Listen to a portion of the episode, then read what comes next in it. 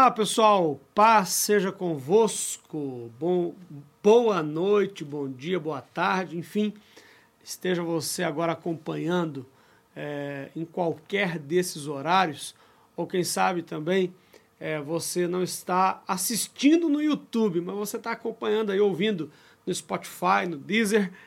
Que Deus abençoe a sua vida e eu espero que essa aula de hoje da Escola de Crescimento seja para a sua edificação e possa verdadeiramente, não apenas no nome, trazer crescimento para você. Hoje nós vamos continuar falando da segunda carta de Paulo a Timóteo. Né? Lembrando rapidamente aqui o contexto da carta, Paulo está escrevendo a sua última carta.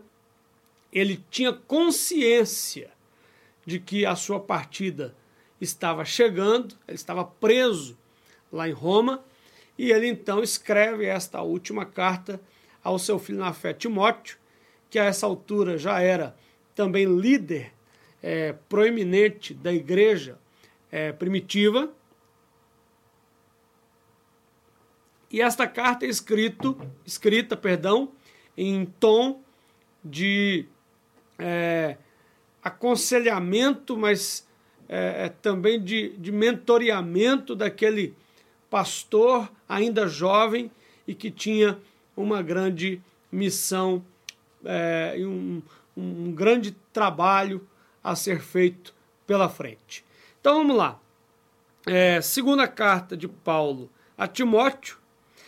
Lembrando, gente, que eu não vou ler o texto todo. Até semana passada tentei ler o texto todo, não dá tempo, né? A gente acaba não conseguindo concentrar nos assuntos principais de cada texto. Então vou fazer diferente hoje.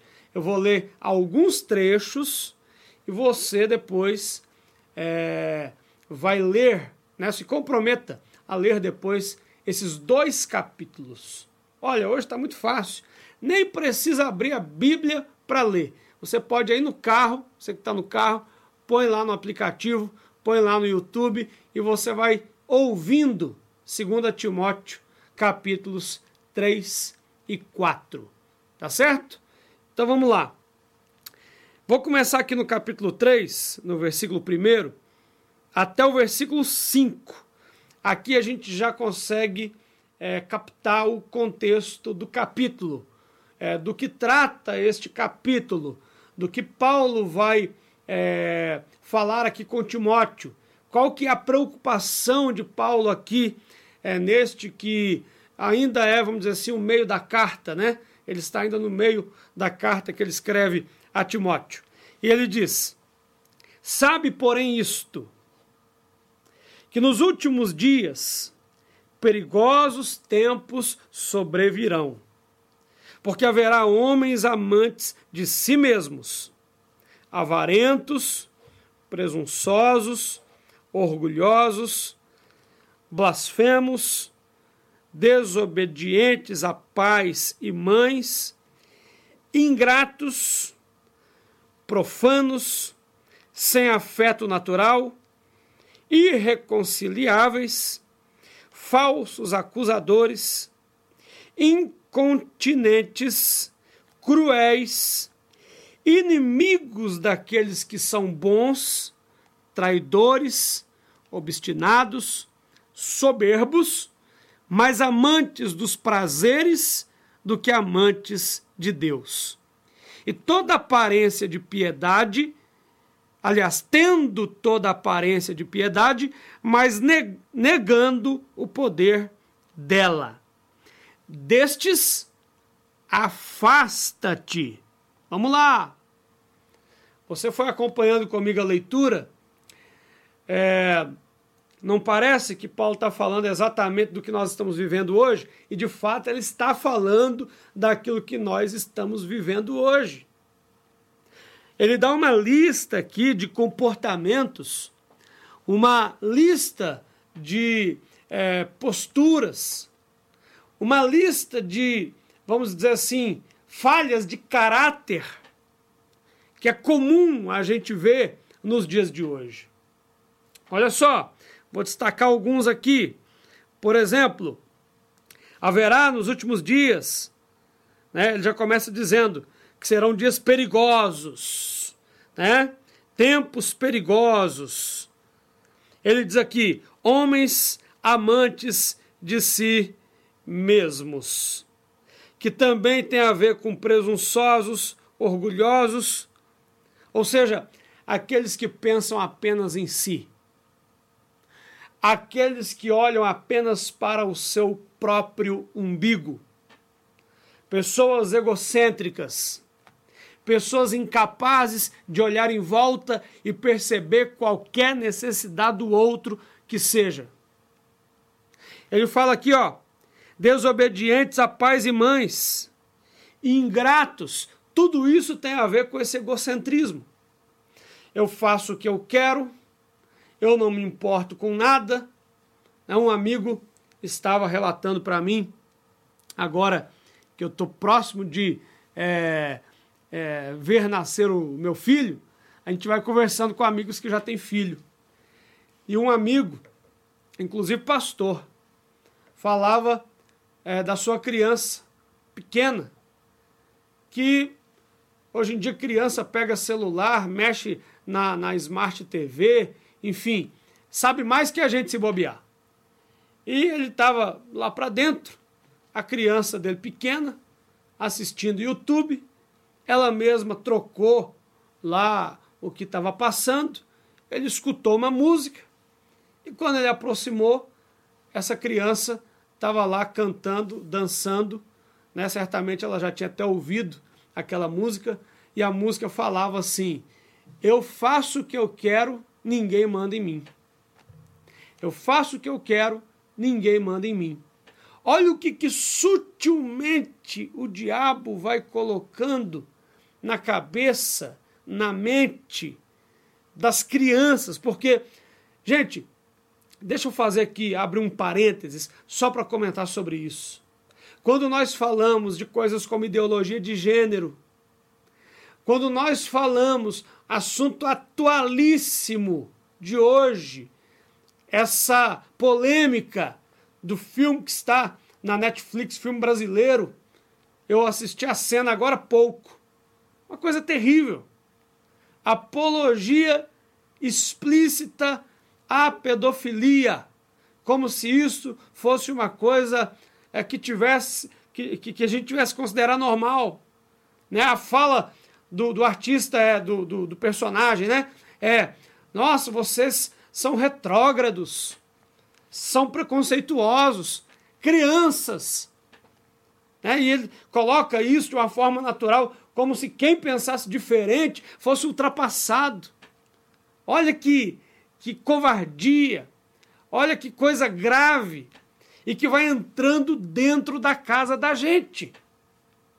É por isso que Paulo vai dizer: nos últimos dias, este será o perfil das pessoas, sem afeto natural, irreconciliáveis, falsos acusadores, cruéis, inimigos daqueles que são bons. Olha só que coisa! Inimigos daqueles que são bons.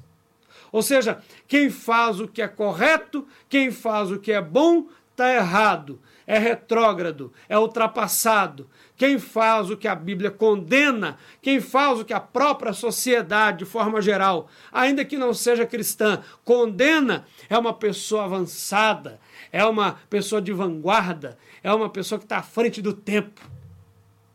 Olha que coisa maligna. Traidores, obstinados, soberbos mais amantes dos prazeres do que amantes de Deus.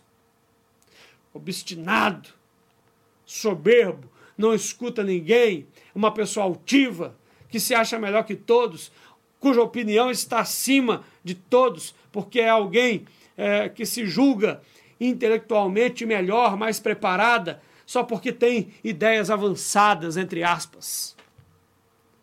Então, essa é a sociedade em que nós estamos vivendo. A sociedade dos absurdos.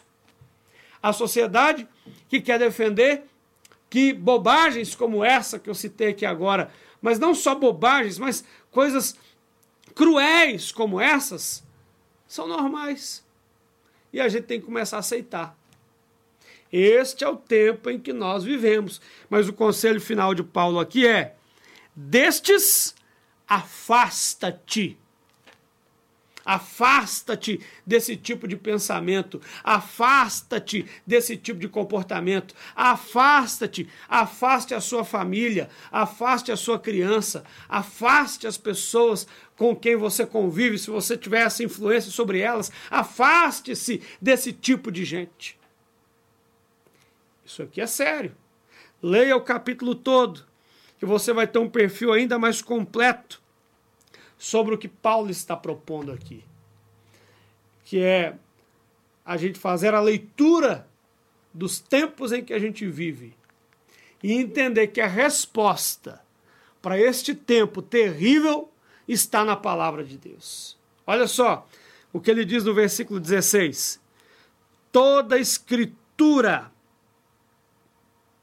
é dada pela inspiração de Deus e é proveitosa para doutrina, para repreender, para corrigir, para instruir em justiça, para que o homem de Deus seja perfeito e perfeitamente instruído para toda boa obra.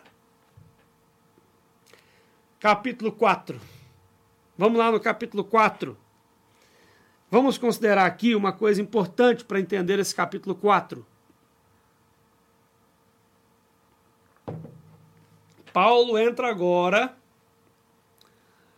é, nos argumentos finais daquela que eu penso que se ele não tinha certeza, ele tinha já uma ideia de que esta poderia ser a sua última carta, o seu último registro.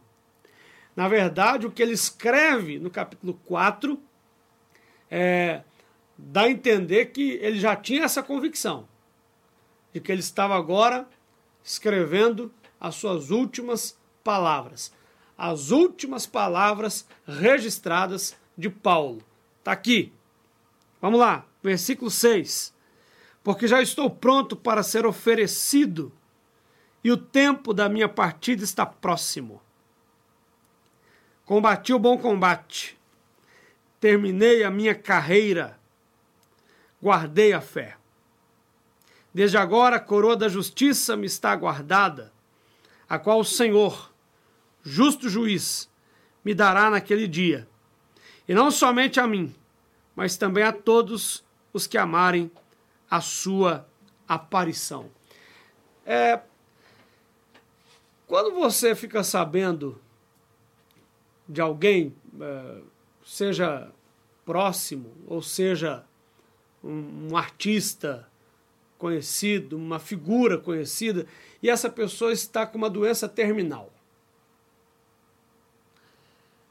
E aí essa pessoa nitidamente está vivendo o fim da sua vida. Até fisicamente você percebe isso.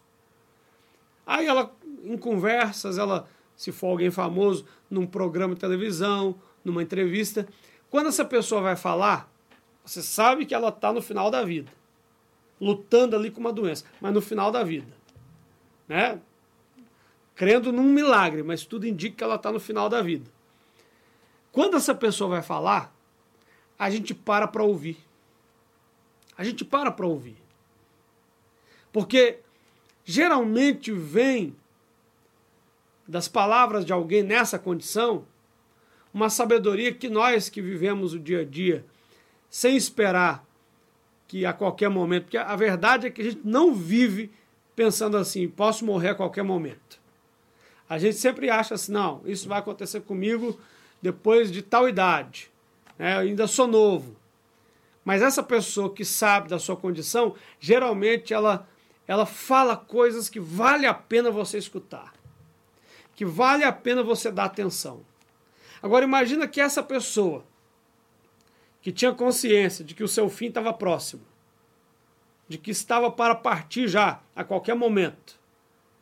Imagina que essa pessoa é Paulo, o maior, mais importante intérprete da igreja primitiva.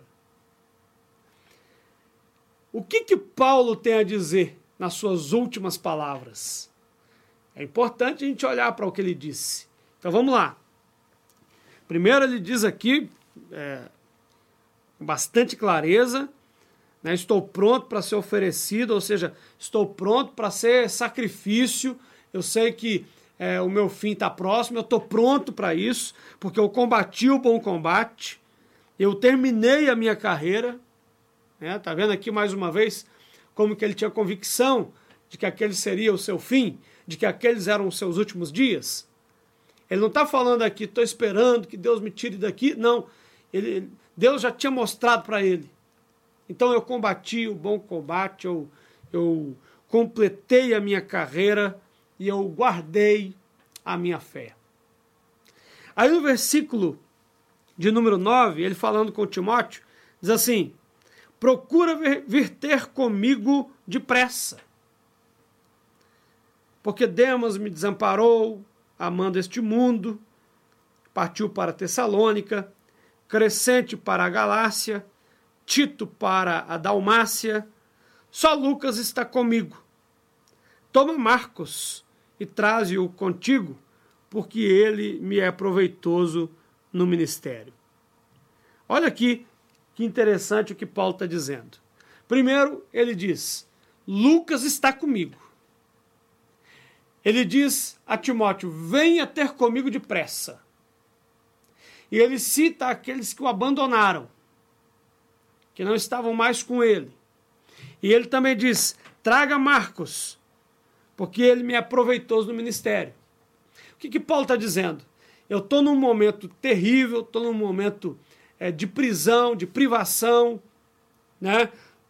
num momento é, de, de, de. que Paulo foi foi é, condenado, e foi julgado e condenado por um crime que ele não cometeu. Então ele estava nos últimos dias injustiçado, é, privado da liberdade, e ele então diz uma coisa aqui: venha ter comigo, Lucas está comigo, traga Marcos, porque ele me aproveitou. Ele está dizendo: eu não vou, não quero e não posso ficar sozinho. Eu preciso dos meus amigos, eu preciso dos meus irmãos, eu preciso de companhia, porque estar só não é bom. Aliás, é a primeira coisa que a Bíblia diz que não é boa. Lá em Gênesis, tudo era bom. Deus criou o céu, é bom. Deus criou a terra, é bom. Deus criou os animais, é bom. Deus criou o homem, a criação era boa, mas ele olhou para aquela criação que estava só e disse: Não é bom que o homem esteja só. Então, em tempos de crise, de dificuldade, não se isole. O diabo quer que as pessoas se isolem, não se isole. Primeiro ponto. Segundo, ele fala assim: traga Marcos porque ele me é útil no ministério. Interessante, porque este é o mesmo Marcos que lá em Atos né, é, abandonou Paulo e Barnabé no meio da primeira viagem missionária.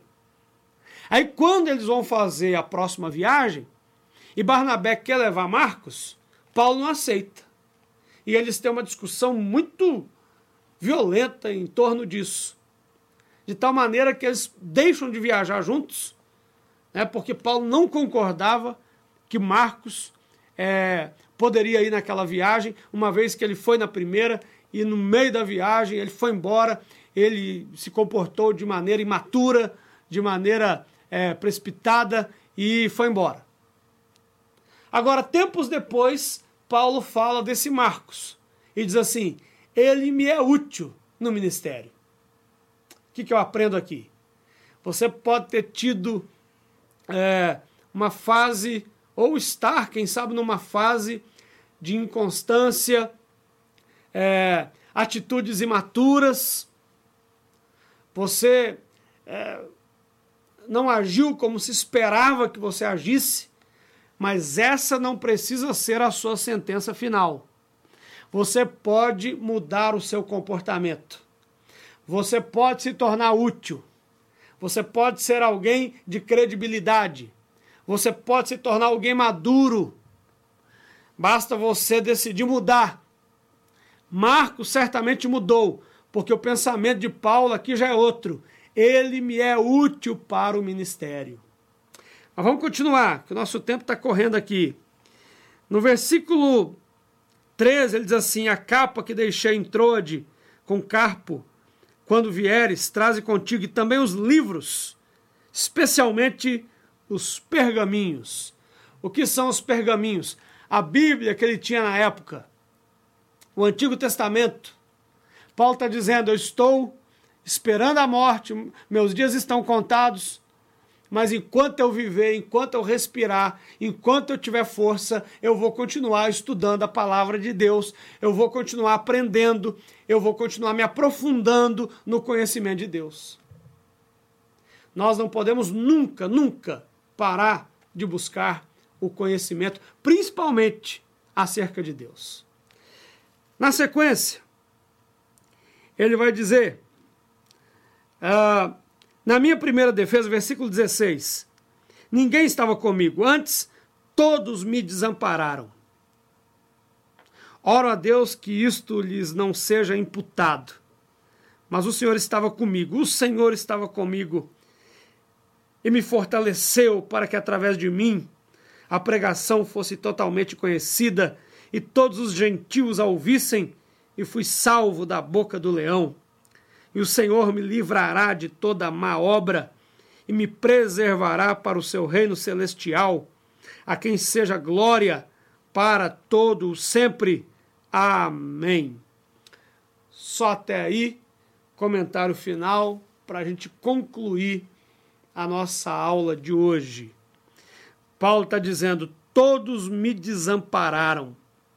Mas ele não, não diz isso com rancor, ele não diz isso desejando mal a ninguém, pelo contrário, ele diz: oro a Deus que isto lhes não seja imputado. As pessoas podem fazer mal contra a gente, as pessoas podem, e, as, e muitos fazem alguma coisa contra a gente sem nem perceber não é de má intenção. A pessoa, a gente também faz isso, né? A gente pode ferir alguém, a gente pode machucar alguém, magoar alguém sem intenção. Então Paulo está dizendo que isso não seja imputado a eles. Como Jesus disse, ah, perdoa-lhes, eles não sabem o que fazem. Mas Paulo diz aqui no versículo seguinte: Mas o Senhor, todos me desampararam, mas o Senhor estava comigo e me fortaleceu para através de mim, ou para que através de mim a pregação fosse totalmente conhecida e todos os gentios a ouvissem. Eu fui salvo da boca do leão. Ainda que todos nos desamparem, o Senhor continuará conosco. Essa é a nossa convicção. O Senhor vai nos livrar do mal. O Senhor permanecerá ao nosso lado. Por isso, Paulo vai terminar dizendo assim: A Ele a glória para sempre. Amém. O fim do registro da última carta de Paulo, é quase já no final, depois aqui ele só vai mandar saudações, mas ele termina dizendo: A Ele a glória para todo sempre. Amém. É assim que nós temos que nos comportar em tempos difíceis. A mulher de Jó disse: Amaldiçoa o teu Deus e morre. Ele disse: Não, o Senhor me deu, o Senhor tirou. Bendito seja o nome do Senhor. A Ele a glória para sempre. Amém. É isso aí que eu quero deixar para vocês hoje. Espero que você tire bastante proveito e na próxima aula nós vamos começar a falar sobre a carta de Paulo aos Romanos, tá certo? Na próxima aula, carta de Paulo aos Romanos. Que Deus abençoe a sua vida, que Deus abençoe a sua casa e até a próxima, em nome de Jesus.